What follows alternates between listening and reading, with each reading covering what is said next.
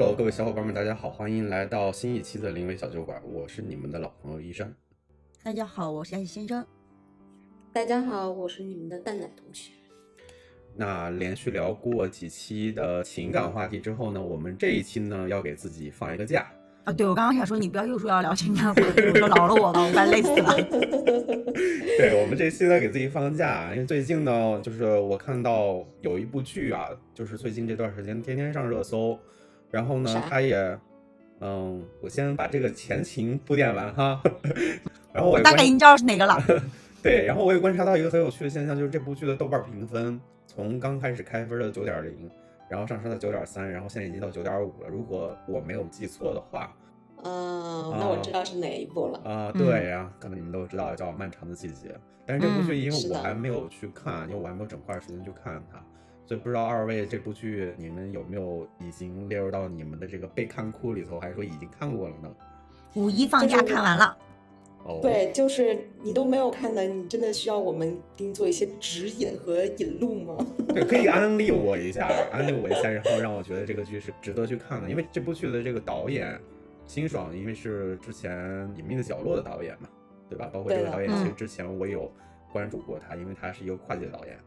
啊，所以我觉得还蛮有意思的，想知道这部剧它的风格又是个什么样一个风格，然后最后它呈现出来的视觉效果又什么样一个效果，然后它这个故事又讲大概，当然我们不剧透的前提条件下啊，就是你们对于这个故事的一个感受上上是一个什么样的一个感想，这个是我其实比较好奇的一个点。啊，嗯，我觉得就是我们尽量不剧透吧，但是多多少少可能都会有一些点睛之笔，会稍微聊一聊，你看能不能行？对，当然当然。而且我相信，那个一三君估计这段时间就是网络上，因为毕竟信息其实还蛮铺天盖地的嘛，就有一些情节或者是有一些经典的内容，其实你片段都应该看到过了吧？应该。因为我最近关注的都是周边。哦，周边可还行。那就算周边相关，其实也会带到一点点嘛。就比如说都是谁，对吧？哪个主演怎么样？看到一些主演，就比如这部剧，我觉得挺神奇的，是因为主演里头有范伟嘛。嗯。就是因为范伟是一个很久不在影视剧里头看到他了，这这样这样一个老演员，所以而且他又是一个演喜剧出身的，所以其实我不太清楚他在这样一部就是挂着悬疑标签的这个剧里头，他会出演什么样的风格？其实我还是挺好奇的。嗯，封神了，我觉得。哦，对对，就是先说，就是今天的话题终于到了我的主场。对对对对对对对。我们由那个戴奶同学来。对，但是呢，其实刚才说，呃，说把它定为一个悬疑片儿，其实这个的话，就是因为你还没有看哈，所以我先跟你说哈，你不要轻易的把它定为一个悬疑片儿，因为它作为一个悬疑片儿，然后像我们这种悬疑片爱好者就会觉得，呃，比较的，嗯，好猜，或者是觉得比较的没有那么的爽。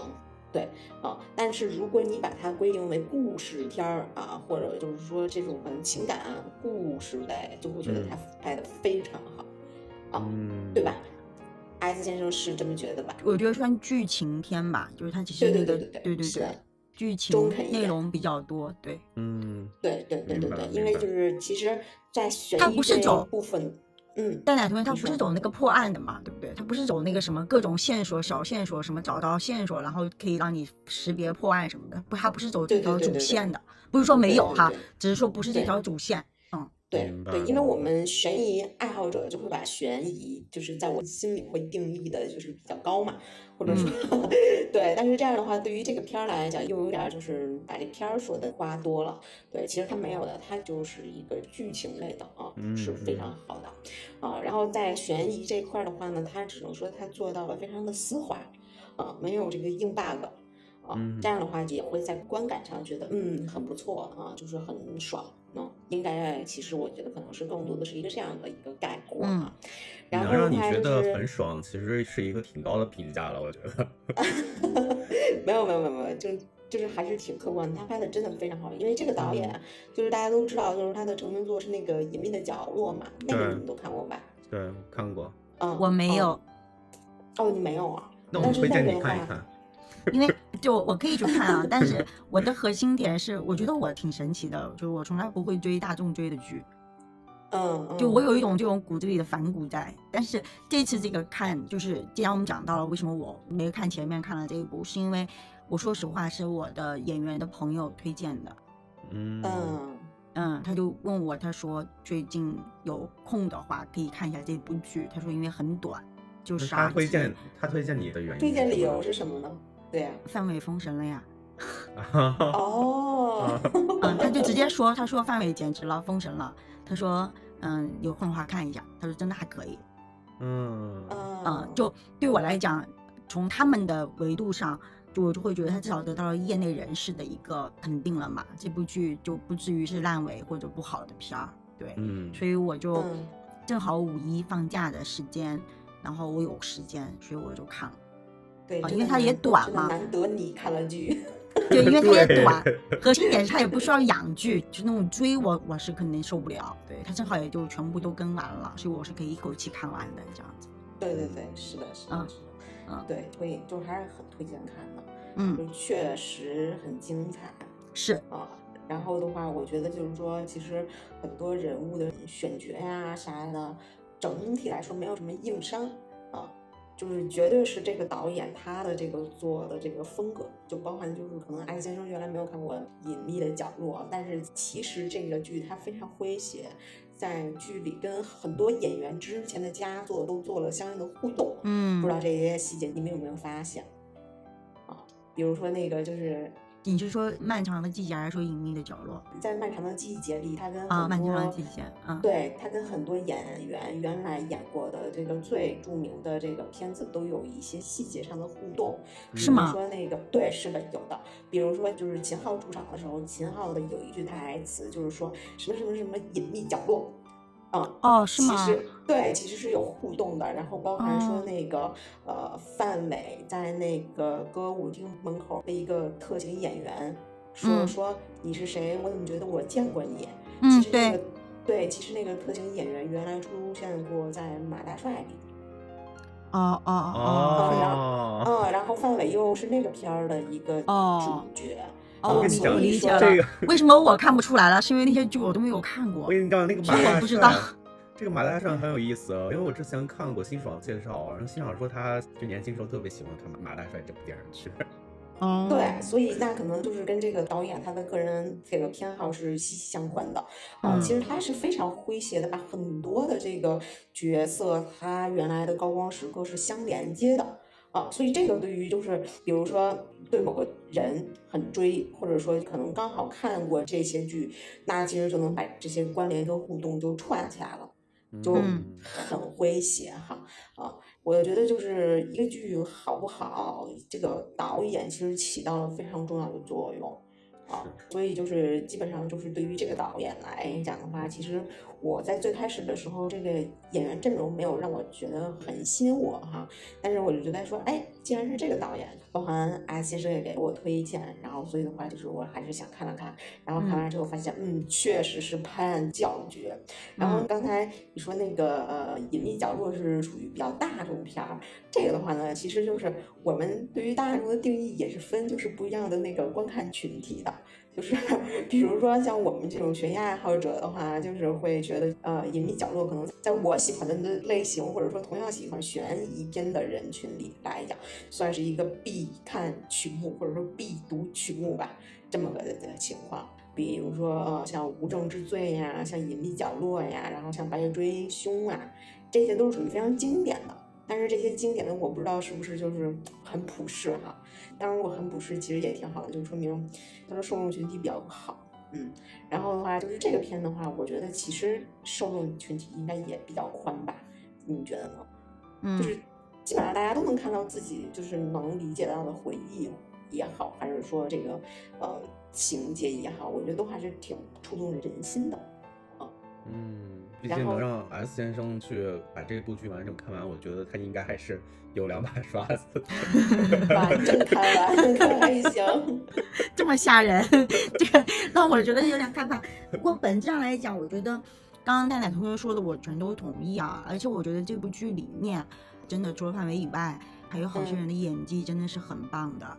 其实我觉得那个演傅卫军的，就演那个弟弟，就是聋哑的那个弟弟，我觉得嗯哇哦，演的太好了，简直了！就是他把那个里面的那个小孩儿，他在青春期的，他又是那种嗯小流氓的那种，就是怎么讲呢？就被迫成为小流氓的整个他的这个人生的这一短短的一些体验，我觉得演的真的非常的出神入化吧。啊，你就会一看他你就知道他其实会做什么，就是包括他会做什么样子的决定。哦，而且他就是他不是喜欢其中那个女生嘛，就那个殷红，他不是还给她送发卡嘛？然后最后那个女生，他不是来到他那个夜总会门口给她送发卡嘛？然后那个女生走出来跟他说：“这不是你应该来的地方，什么什么的嘛。”然后，嗯，那就是我觉得大家都有追求呃幸福的这种权利，但是他也因为这个事情，反正他也就，嗯，可能这种委屈吧，我打引号的委屈，可能对他来讲也不是。一次两次了，就是他很习以为常，嗯嗯嗯，就是你看得到一些很心酸的部分，嗯，然后我觉得那个大爷，就那个，嗯，懂的，就那个就那个猥琐，对，就那个猥琐大爷太可怕了，他一出场我就觉得这个人简直了，就给你一种巨大的、强烈的那种压迫感。反正我一看这个人，我知道这个人不是好人，反正挺可怕的。所以他整个他在的那个画面，我都基本上就是很快的。看过去这样子，就但是因为知道他会发生什么事情，就是不存在你刚刚提到的，就是反正悬疑的部分嘛，其实不存在嘛，在大爷身上哈不存在。对对对。所以就是整个他的那个猥琐的形象，我觉得真的深入人心啦。大家只要看完了啊，嗯，然后嗯，我还觉得张静初这次这个演的也特别的好。他虽然就是后面的出场，但他那一小段。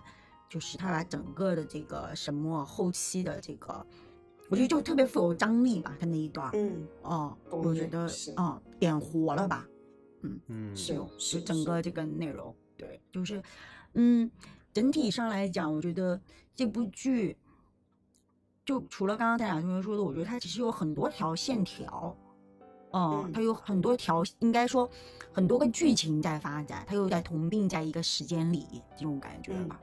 哦，然后还会有很多人和人之间的关系，对吧？然后这些错综复杂的关系，最后可能就在某一个事件上爆发了某些事情，对吧？它是这种这种感觉的，所以就会，嗯，我觉得有些时候甚至你会回想到现实的生活，就你会觉得现实生活其实也依然是这个情况的，就是不同的观测点嘛。其实你看到嗯不同的内容，对吧？对。然后人和人间有各种关系，这种错综复杂的关系之间，可能又会有某些。交汇点，然后我们可能对这个交汇点，有些时候你会忽略了，有些时候你会注意了。对，哦，就是这种感受上的东西吧，啊，会比较多一些。整个这个剧，对，对。然后其实就是我觉得这个剧非常好的，就是说把好人坏人都演绎的非常的有血有肉。啊，对，是的，就是坏人，你不是那种就是很。面目狰狞的这个表现，而是就是说他怎么坏的，他为什么坏，他坏他会有什么结果，或者说他是，呃，是什么触发了他的坏，就是你都能看到他的心路历程跟变化，啊，这个就是非常难得的。而且其实我觉得这个也是咱们呃审美提升，或者说现代这个戏剧很好的一个方向点，就是坏人开始有智商了。不再是 就是满脸写着我很坏，对，就像你看那个保安队长是吧？他到后来的反应和表现，然后包括我觉得他们三个人破案三人小组也蛮可爱的，是吧？是的，就是是的，是的。哪怕秦昊在里面变成大胖子，是吧？是，嗯，他们不是晚上去盯梢嘛？然后他不是说我盯不住了。他要回去睡一觉了，是吧？就还蛮可爱的，就是有很多这种，我觉得就有一点更偏向于现实生活吧。他就没有那么的，就为了塑造一个感觉完美的角色，感觉好像在特别戏剧化也没有，就还是有一些生活化的东西。就为什么我能看下去的原因吧，就不觉得假。对，是的，是的，是的。呃，虽然你知道这是在演，但你知道它不假，你不觉得假？对，对，就真的特别好。我有一个问题啊，就是因为你们聊了很多演员演技和剧情上的，就是我想知道这个剧的大背景。东北下岗潮啊。对，就是嗯那段时间的下岗嘛，就是各个工厂，然后都面临着这个工人解散这样子，嗯，就一个大的一个时代背景。对，就是所以就就是九十年代的东北，就会有很多窘迫的事情，然后也会有很多在那个特定环境下人和人之间的问题。嗯对，嗯嗯，干嘛突然想了解历史呢？没有，因为我突然想，他的这个剧的名字叫《漫长的季节》嘛。嗯嗯，啊、但是因为你们刚才聊的这些内容，我其实并没有跟“漫长季节”这五个字挂钩，所以我想那是因为那是因为我们在避开我们在避开那个主线故事啊，就是要避开它啊，所以我要要的话就剧透给你了嘛。所以我在想，它是不是跟它的一个历史背景有关系？所以我才问。的哦，在是讲一个历史背是是跟是跟主线故事有关系。啊，对对对嗯对。嗯，而且其实你知道那个呃，它的这个漫长的季节，其实它想表达的是哪个季节，你们知道吗？夏天吗？夏天吗？我不知道啊，我随我随口说的。可能因为就是你还没有看哈，我的嗯理解是他可能想表达的是秋季。秋天对对，是的，秋天，嗯，因为然他中间他后嗯讲了一句话嘛，他说他说这个秋天好长，对对对对对嗯对，嗯，嗯我就记得他讲了什么这个秋天好长啊，像过了一辈子似的什么的，就如此类，是吧？对对是。对对，嗯对，因为就是呃，其实就是如果看到后边，你你们就会发现，就是说它总共十二集的时长，嗯呃，刚开始哎，什么第一章、第二章、第三章都过得特别的快，对吧？嗯然后等到第十二集的时候，才从第三章跳到了第四章，也就是中间好多集都是在第三章里。那第三章对应春夏秋冬，其实是秋天。啊、然后直到最后一集，呃，天上才开始下起了雪，其实都是在证明说，呃，是秋天。然后另外的话呢，就是说关于这个漫长跟快这个事儿哈，其实那个就是呃，王阳写的那首诗，虽然就是大家第一次听，包含我，我都会觉得说，嗯，什么玩意儿？就是确实这叫诗吗？之类之类的。但是后来真的就是等到安定的时候，就会觉得哇，他那首诗写的太妙了。这个算剧透吗？可以聊吗？你已经这个要你已经聊了看一，三军啊，你已经说了。对，来，我们找到了那个诗哈，我就是给大家去读一读哈。嗯。嗯呃，打个响指吧。他说：“我们打个共鸣的响指，遥远的事物将被震碎，眼前的人们此时尚不知情。”其实就是我能理解出的，比如说是蝴蝶效应，对不对？啊，可能说就是现在的某一个决定对于将来的选择上的差距，啊，嗯。是不是？然后这个中间我们就不讲了哈，还有最后啊，喝一杯水吧，也看一看河，在平静时平静，不平静时我们就错过了一节台阶，一小颗眼泪在石头上，很长时间也不会干涸，整个季节将它结成了琥珀状的流淌，具体的光芒在它背后是遥远的事物。你看，就是他会讲，就是说，呃，整个这段故事、这个经历、这个季节，在时光的长河下，其实被凝结成了琥珀。那它的光芒其实是对它今后遥远的事物都会有一定的价值的映射。哦，我觉得这个诗真的，完了，我这算不算剧透啊？怎么说呢？就是我觉得人家这很棒啊，是不是？我觉得不算剧。透吧，我觉得不算剧，就每个人看的内容不一样。我现在觉得这个大数据真的非常的厉害，就是嗯我看了这个剧之后，我就会老被推送一些跟这个剧相关的内容。然后嗯你刚刚讲到这个诗，我就记得我曾经就是有看到一篇内容，是说这个诗你可以倒过来念，它一样成立。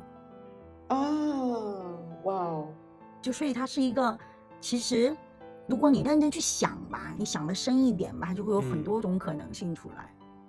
如果你就像我这种看完了也就有一点儿啊，嗯，棒棒，演技很好，这种没有太就往深里去想的，就是去发掘那些细节和细节的勾起关系或者什么的话，嗯，就是你会发现有更多的可能性吧，真的就是更多种有的没的，对然后他们会有很多的细节，包括我有看到说他不是一直穿着一件红色的毛衣嘛，对，是的，是的。嗯然后那个红毛衣的关系。哦，那个红毛衣其实是他大儿子送的嘛，一开始他一直穿着，一直穿着，他那是他的一个巨大的一个心结啊。嗯到后来换上了新的红毛衣，那是他小儿子送的。嗯嗯，就他终于脱下了那个旧的毛衣，就他有很多的这种关系吧，所以其实应该说，呃，编剧和导演都是非常有巧思的人。对对对对，嗯这个特别同意。就是嗯我很多的情感，我不直接给你讲他主人公到底是怎么想的，但是我可以通过各种细节去传达给你。就挺丰满的。对，是的，就不扁，你知道吗？就是它这个不像一些剧，就是你看的时候，你就是只能看到一些主线的任务，对吧？对主线情感，尤其是那些曾经一山君提到过，让我们去看那个什么小甜剧叫什么，忘记了。就是我我知道他是白敬亭演的那个叫什么剧，那个那个古装剧，一山。哦，我很喜欢那个，那那个古装剧叫叫什么来着？突然我记得了，我一看我们就记不得了，对吧？就那种剧，你就是你就是那个，啊，不是日常。啊，对对对对对啊，对对对对对对对对对对对对对。然后这个剧就是你你就是基本上就是扁平的嘛，就是一条线嘛，对吧？你你就看完就就没有了。它其实没有，它非常的丰满，就像我刚刚我讲到的，它其实有特别多的条线的故事情感嗯。在发生，对对，嗯，同病在发生。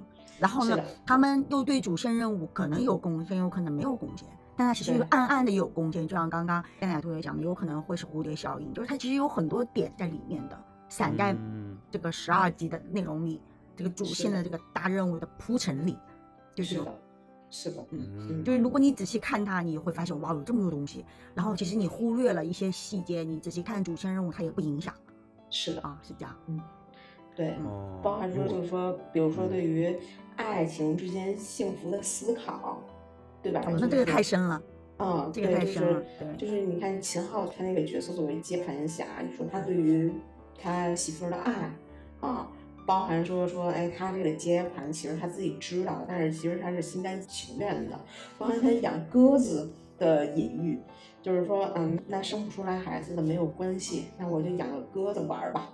然后最后在离婚的时候，他选择把鸽子全部都放飞，对吧？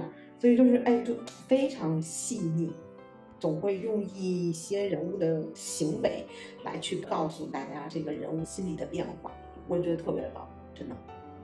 嗯，然后就是包含说，嗯，对于呃，就是在写范伟的父爱，然后同时这个父爱是爱的深沉还是爱的捆绑啊、爱的畸形，其实这个就是在剧里都是有这个反衬的啊，包含这个王阳幸福的家庭跟沈墨家庭的就是童年的可悲跟阴影，其实都是非常写的有情感的，包含指刀包括的妙用。嗯，还有其实我觉得，嗯，有一段那一下我也挺触动的，就是那个王阳不是呃传来了他说他自杀了嘛，对吧？嗯嗯，然后那个就是他爸爸妈妈在家里面接待那个就是办丧事怎么讲？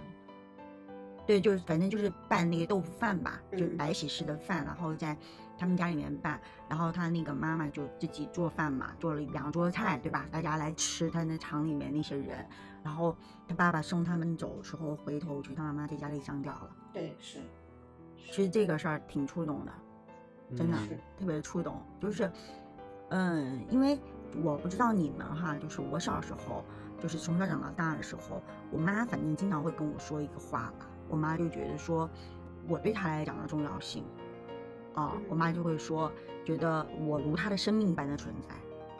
我妈妈啊会跟我说这种话，就是嗯告诉我，就是要我要好好的，啊、嗯就只有我好好的，他们才好好的。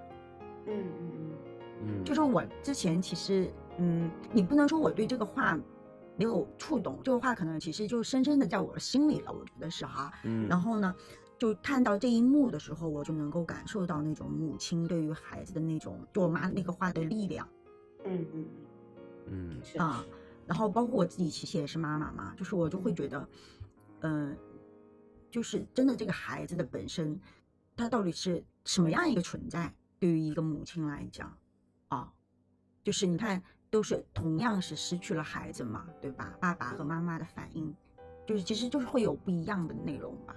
啊，包括他那段时间，就他们不是还把孩子绑在家里嘛，对吧？对就不想让他出去惹事嘛，把他绑在家里。然后后来他爸爸白天要去办事情，然后让妈妈在家里看着，妈妈就把他放掉，对吧？给他做饭什么的，啊，然后最后被孩子 反关在家里，就是这一些点吧，就是我觉得其实还蛮真实的。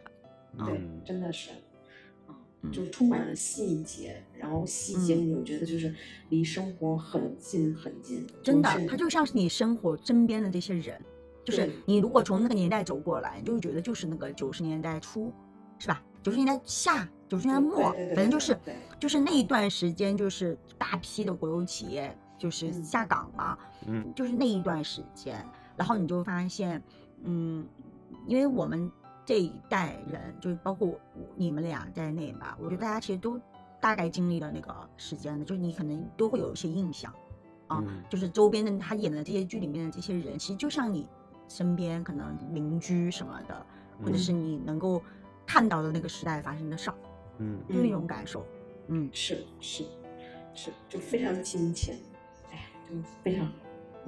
那被你们说完，我是不是可以不用看了？我觉得，没有啊，没有啊，我觉得，我觉得你不会觉得我们貌似剧透了，其实又没有嘛。对对，我今天看了没有我说实话，我是觉得值得看，嗯因为它不是一个说你看完一遍就拉倒的剧吧。我觉得它其实是可以，就我我看到好多人会去二刷甚至三刷，然后就发现很多嗯的没有看到的细节。就像我们刚刚讲，它其实很丰富，就是它整个这个内容里面就特别的细腻，啊、它不是那种情感的细腻，就它内容特别多，嗯对哦，然后那线索也很多，你可能可以抛很多东西出来，我觉得，对是的。哦是的哦，，真的，就是同样那首诗，可能你看我正着读，安心倒着读，你没准就能挑着读吧。对，因为它倒着读也顺的，对嗯这个也也是可以读的，对这是一首就很厉害吧？就我觉得写这首诗的这个这首诗，他们说是作者这个剧的作者原书的作者写的，啊啊，，所以这个剧也是改编一本书是吗？嗯，他有书的，对。反正我那天看了一句话，我觉得说的非常的对哈，就是呃，知识易得，智慧难求。说的就是说嗯，现在其实这个时代，就是你有太多的渠道可以拿到信息，但是这嗯些信息的真伪，这些信息的好坏，是需要你拥有自己的智慧的。所以就是知识真的太多了，或者说这个信息来源太多了，但是你还是要你自己去品尝、品鉴，不要吃别人教过的。对啊，我从来不是跟你们讲嘛，我我特别不喜欢，就是一些素食主义拿信息的方式嘛，我就说像是吃人家吃剩下的，人家人家嚼了嚼吐给你的，对对对非常不好对对，所以不要相信什么什么互联网的什么几分钟带你看完啥啥啥 这种，你知道吗？就就很扯，因为你看的永远都是别人看到的，但是其实你没准能比那个人看的更多、更深、更客观。但是很可惜，你没有选择自己看。这个是，反正是现在我的一个很犀利的态度。完了，我又要遭骂了。不怕不怕，反正我们天天都在招骂。嗯对对对对对对，就非常值得去看啊！一山真，你可以的，在你百忙的这个社交间隙吧，算是。对对，社交达人，嗯，对对可以可以认真的，就是还是可以花时间看一下的，对因为真的不长，对嗯十二集嘛，才对，然后其实也是非常治愈的一一个短剧，我觉得就是最最最最最起码可以向前看，别回头。啊，嗯然后很多的人跟事儿都是你漫长生活岁月的一个过客啊，就是你还有前面很多这一点风我是风景跟时光。对这点我是完全同意的。嗯，因为我最近也在思考，就是又到了那个就是自己要去自省的一个，我不知道什么时段了。对，就是不知道到了什么一个时段了吧？就是真的，我到了这段时间了，就是会去想一想自己这段时间有没有什么做的特别不好的地方啊。然后比如说最近就比较懒，对吧？就看的书很少，然后就会觉得嗯，要反思一下自己啊。然后嗯，今天就自己得出了一个结论，就是嗯，万事都是最好的安排。自己放过了自己，特别好，特别好。对，就是任何一个时间段都是，嗯，都是好的安排就好了。然后，嗯摆烂了一段时间，也是我身体的需要吧，有可能就会这么想。对，就是现在可能你看又回去反思了，说明其实，嗯，主旋律上还是要奋进的，就是不一样嘛，就是不要给自己设太多的线，就不要觉得说你看他们已经讲过了，我大概知道了，我就不看了，那太没劲了，还是应该自己去看的。对，就是所有都是经过自己啊亲自去看过的，我觉得才能够去评价嘛。对对，明白。还有就是，我觉得从不同的观测点，就像刚刚我觉得戴楠同学讲的特别对，就是他是顺着读这首诗的，因为我是注意到了人家讲这首诗是可以反着读的，我就是反着读了一遍，我觉得哇哦，真的挺厉害的。很有可能你可能就对吧，跳着读了，就是每个人的观测点不一样嘛，对吧？所以而且你自己。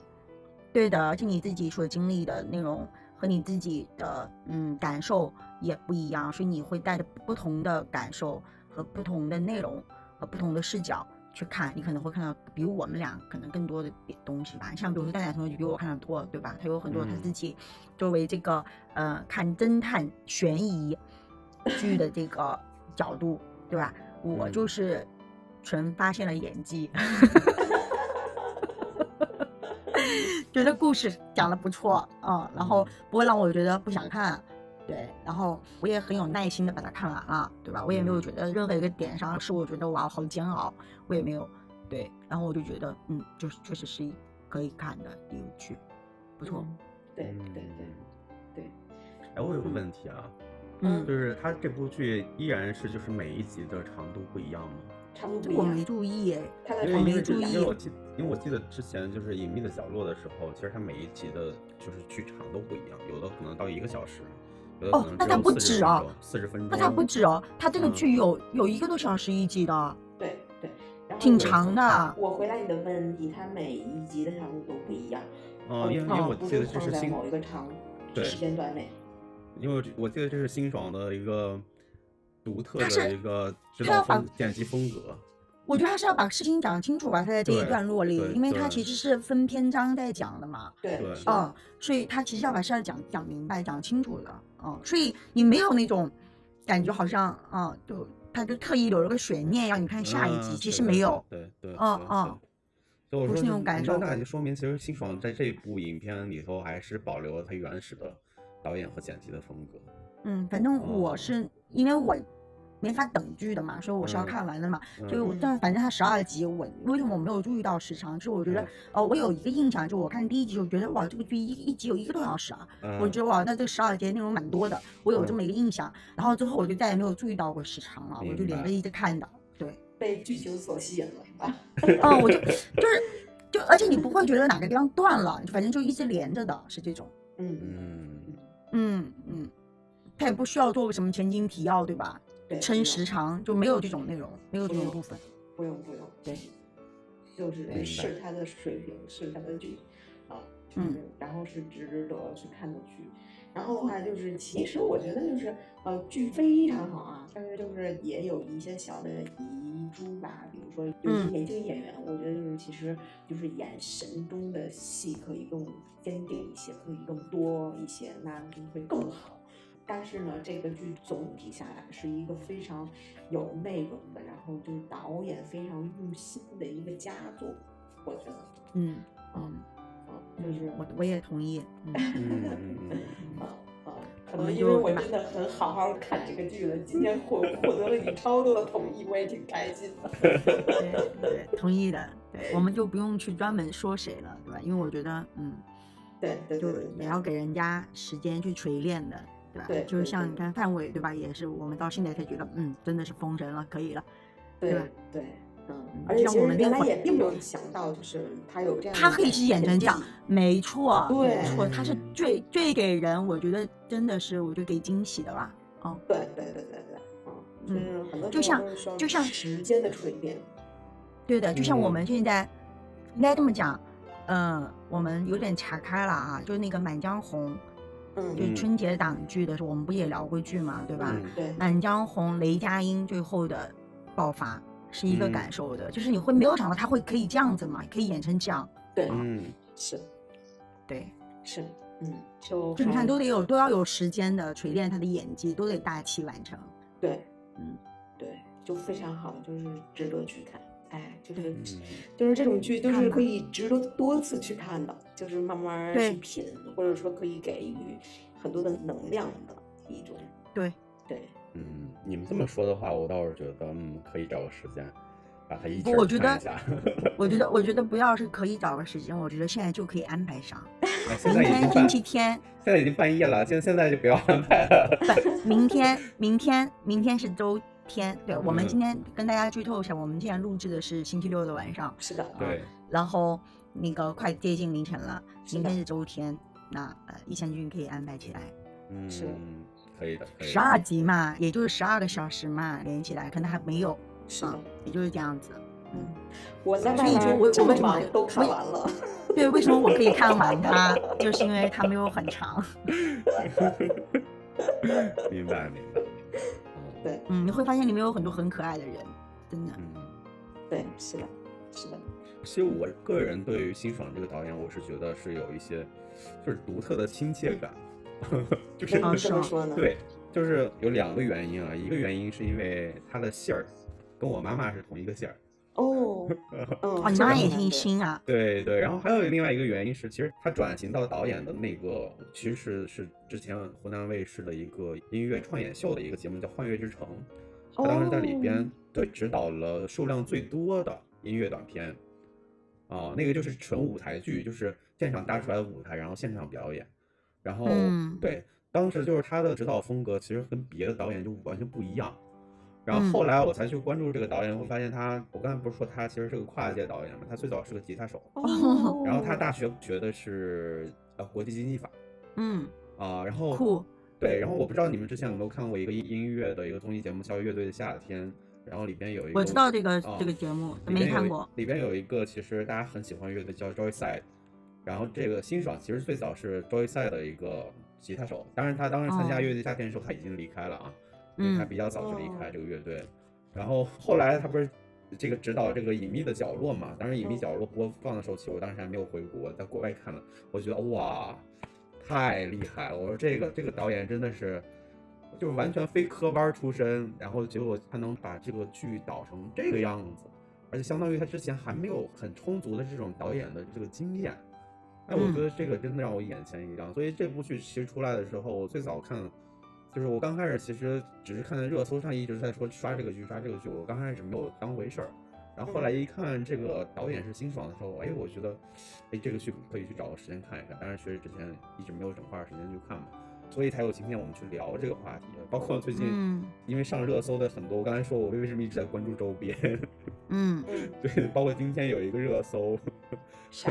今天有一个热搜是是于正说，按照那个呃秦昊给的食谱，两个星期啊还是多长时间瘦了十斤，然后我就去找这个秦昊啊这个食谱，因为我前几天看这个热搜的时候，不是说秦昊为了演这个剧增胖很多啊真的胖到然后变形了吧？然后演完这个剧，他要又又要进下一个组，然后下一个剧组又要求他必须瘦的非常多，然后他在多长多长时间内，然后瘦瘦的非常多。然后我看到今天这个热搜的时候，我就一定要把那个 食谱扒出来。然后我刚才扒出来这个食谱，然后我发现这个不食谱，啊，这个食谱太可怕了。我觉得我要按这个食谱吃也，当然肯定能瘦，但是我就觉得那可能我这一两个星期都会成为一个傻子的状态。嗯，对啊，因为我告诉你，就是动脑的一定要有那个碳水，你才能够开动你的大脑，否则你大脑一定罢工。但是啊，这个食谱又特别有吸引力，就是让你为什么会有吸引力？就是两个星期瘦十斤这件事情是太有诱惑力哦了。，那不行，那不行，那不行！你要知道，那个他们是没有办法，因为这是我觉得演员最辛苦的地方。对，那么这样是非常伤身体的，就你的这种暴瘦，因为从中医的维度上来讲，哈，就最近嗯我确实也在看医生，这个是不行的，这个太伤身了，而且这种伤伤完之后，你要再去修复它，会非常非常难，嗯，所以我觉得还是不要轻易的尝试。对对，当然当然，我们收回来，收回到这个剧上啊，就是其实所有的这个周边的一些好玩的信息，包括你们今天给我的一些信息，都是在给我去看这部剧有一个前期的一个铺垫吧，我觉得，嗯啊，然后我觉得这也是个好事儿，就是我们的很多听众小伙伴们，如果没有看过这部剧或者已经看过这部剧。你们可以在我们评论区和发表你们对于这部剧的见解。那同时呢，因为我还没有看这个剧，所以呢，我也可以跟大家进行这样一个互动啊。然后我们不同人看这个剧的视角会有怎样的一些不同？是的，我觉得这个可能会是一个比较有趣的一个交流的一个。体云看剧。对，是的，是的，是的。那 OK，那我们今天关于《漫长的季节》这部剧的内容就聊到这儿。好。啊，那我们下一次里面小酒馆再见喽。